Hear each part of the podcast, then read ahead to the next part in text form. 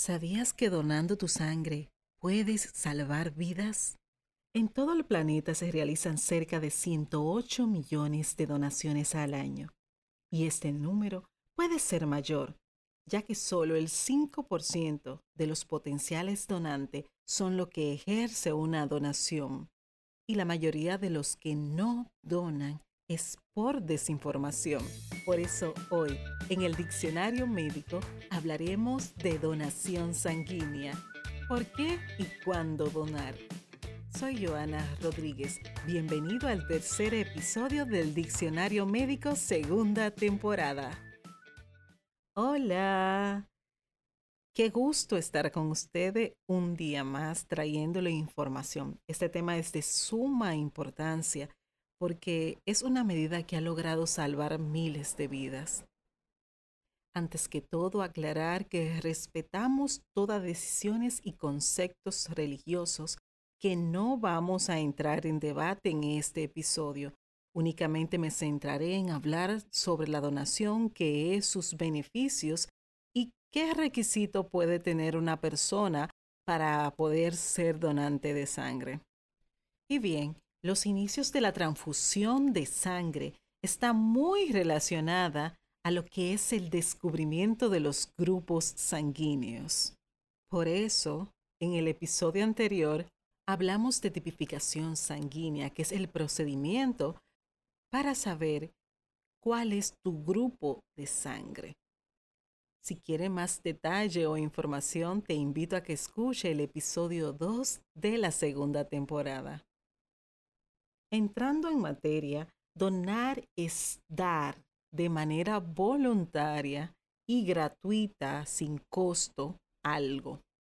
Donar sangre es el procedimiento médico por el cual se extrae sangre y sus componentes de un donador, de preferencia voluntario y que también va a ser un acto de amor va a entregar ese componente de forma gratuita y sincera. ¿Por qué donar? Primero, porque la sangre es un órgano. Sí, a pesar de que viene en ese estado, recuerden que la sangre, ya le he comentado en varios episodios, es un líquido que circula por todas las tuberías del cuerpo y ese líquido tiene un sinnúmero de piedras. Y esas piedras son glóbulos blancos, glóbulos rojos, que son lo que, donde está la hemoglobina y lo que le dan el color. Y cuando baja se habla de anemia y están las plaquetas. Las plaquetas no son más que unos puntitos que actúan y evitan que la sangre salga de su lugar. Por ejemplo, si nos cortamos, esas plaquetas se agrupan, se juntan hacen un tapón y la sangre para su salida. Aparte de esto, también esas piedras circulan sobre un líquido que se llama plasma y el plasma es rico en otros componentes que son factores de la coagulación, proteínas, vitaminas, minerales. Por ende, a veces hay necesidad también de sustituir ese componente que es el plasma. A la hora de donar sangre, se puede donar las plaquetas, los glóbulos rojos, el plasma. Por ende, cuando donas, si te extraen varios componentes, tienes la posibilidad de salvar de 3 a 4 vidas. Y aquí la segunda razón, donar sangre es salvar vidas. Lo tercero y lo último que voy a mencionar dentro de la lista larguísima de importancia es que hay enfermedades que no producen sangre. Hay enfermedades propias de la fábrica de la sangre, que es la médula ósea, que no van a tener la capacidad de producir esa sangre y esas personas necesitan nuestra ayuda, necesitan que le donemos sangre para poder mantenerse vivos. Han pasado varias campañas de prevención de cáncer cáncer infantil, cáncer de próstata, cáncer eh, cervicuterino, cáncer de mama. El cáncer está de moda y es importante que todos sepamos su existencia, pero para poder ayudar a una persona con cáncer es importante también estar disponible y donarle sangre, ya que su enfermedad y el tratamiento va a afectar la producción de todos los componentes de la sangre. Por ende, es de utilidad primordial para un paciente que está sometido a un tratamiento para cualquier tipo de cáncer recibir un donante voluntario. Y ya que estamos hablando de necesidad de transfusión, como es el caso de los pacientes con cáncer, vamos a mencionar cuáles entidades, patologías, condiciones, procedimientos necesitan una donación de sangre. La transfusión es el procedimiento por el cual una persona recibe ese componente, esa sangre donada. Y está indicada en aquellas cirugías de pacientes que implican un riesgo inminente y una pérdida importante de sangre. En cirugías mayores es importante tener disponible algún componente, especialmente los paquetes globulares, que es donde van a estar los glóbulos rojos para poder compensar las pérdidas que ese procedimiento le va a ocasionar al paciente. Los pacientes que tuvieron accidentes importantes, donde tuvieron múltiples traumas y fracturas, y especialmente fracturas de huesos largos. Vuelvo y repito, la fábrica de la sangre está dentro de los huesos. Y aquellos pacientes donde en accidentes tuvieron fractura de algún hueso de las piernas, como el fémur, la tibia, algún hueso de los brazos, que son huesos largos, pueden perder mucha sangre y es importante reponer esa pérdida para que su cuerpo no sufra una descompensación y su corazón no se canse. Ya mencionamos los pacientes en quimioterapia con enfermedades oncológicas, aquellos pacientes que tienen enfermedades hematológicas que no pueden producir sangre o aquellos pacientes con enfermedades hematológicas que sí la producen, pero que su cuerpo la destruye periféricamente, ya sea por alguna crisis o alguna complicación propio de la enfermedad. En el caso de las anemias, no todo paciente con anemia necesita ser transfundido. Hay indicación para transfusión en pacientes con anemias severas y que tengan datos de falla cardíaca. ¿Qué es esto?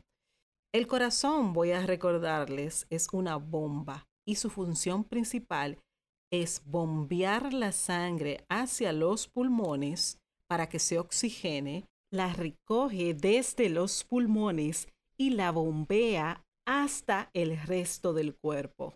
Y esa bomba se mantiene todo el tiempo apretando y soltando. Y eso se llama contracción cardíaca. Y eso es lo que hacen los latidos cardíacos, que cada persona, de acuerdo a la edad, tienen unos latidos cardíacos adecuados para esa edad.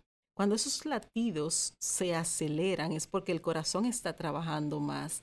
Y esto el corazón lo hace cuando necesita bombear más sangre y bombear rápido en caso de pérdidas, de poca producción. Pero llega un momento que si la necesidad de sangre es tan, tan alta, el corazón se puede cansar y esto llamamos, y a esto le llamamos signos de fallo cardíaco. Como hemos visto, son varias las necesidades de transfusión. Están las embarazadas que puedan perder mucha sangre en los procesos de cesáreas, en el caso también de cesáreas de emergencias, en pérdidas de algún miembro.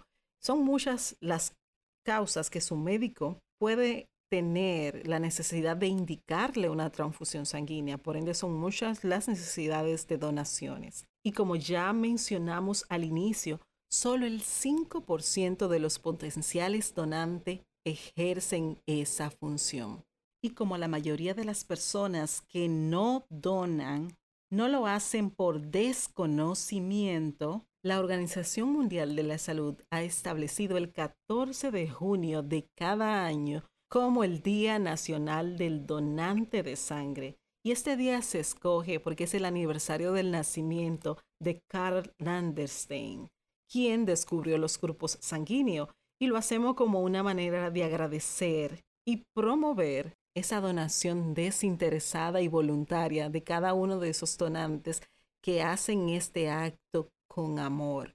La sangre no debería ser cobrada por cada donante, sino que debería ser algo que se haga desde el corazón.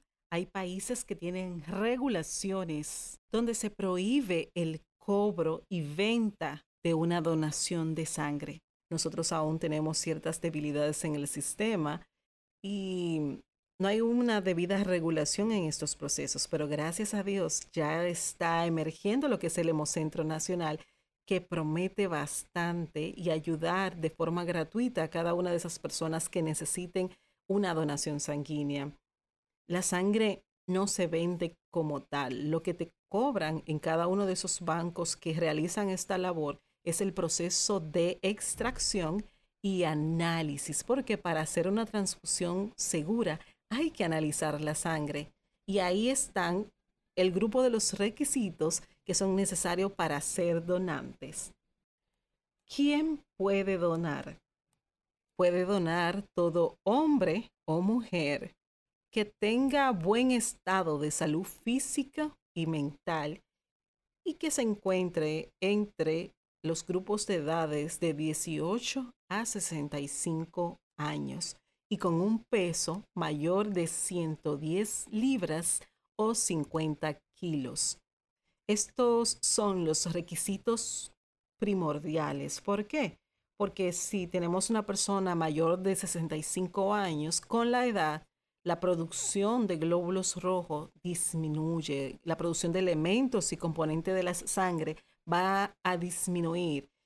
Y se prefiere también que sea una persona que pueda someterse al procedimiento sin necesidad de poder causarle un riesgo para su salud. Los menores de 18 años y mayores de 15 pudieran ser aceptados como donante dependiendo de su estado físico y con una autorización de sus padres. Y el requisito primordial es que esa donación sea voluntaria.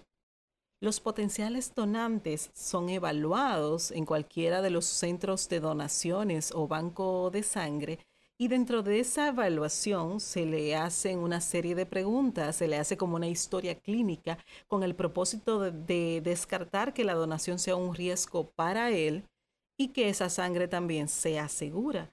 Se le hace un pequeño examen físico que incluye tomar los signos vitales, pesarlos para corroborar que el peso sea el adecuado y se excluyen algunas enfermedades que pueden ser transmisibles por una transfusión, como cuáles algunos virus.